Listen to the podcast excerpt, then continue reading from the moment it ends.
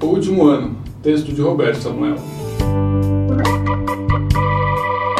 Teve início nesta terça-feira, dia 4 de fevereiro, o último ano legislativo dos vereadores, que se elegeram em 2016.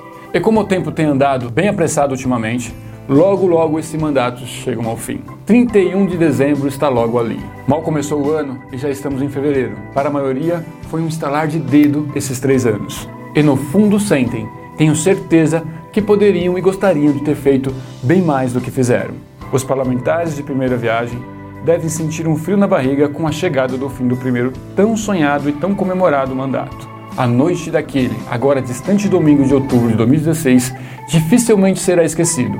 Afinal, a primeira eleição ninguém esquece. Ainda no mês de outubro de 2016, vieram as primeiras surpresas, as primeiras decepções, a percepção de uma realidade bem distante do tão sonhado mundo legislativo. As cobranças dos muitos apoiadores, algumas não pagam até hoje, ainda causam dores de cabeça. A conquista do mandato custou até mesmo algumas amizades que pareciam eternas. Para os vereadores que eram governo, no processo eleitoral de 2015 e nesse mandato foram oposição, foi um exercício democrático importante.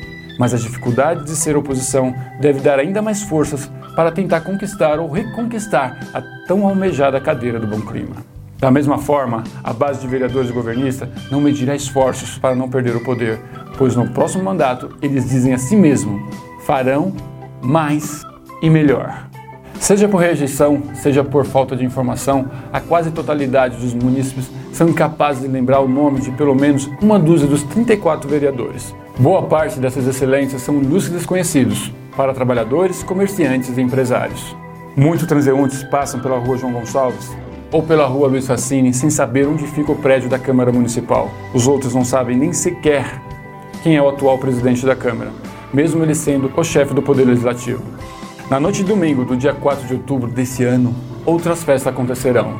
No entanto, os semblantes de muitos se tornarão tristes e fechados depois de meses de batalhas.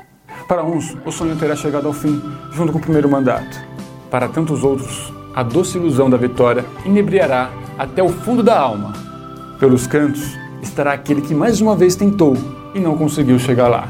Ele recolherá as bandeiras, verá a tristeza estampada no rosto dos escudeiros mais fiéis.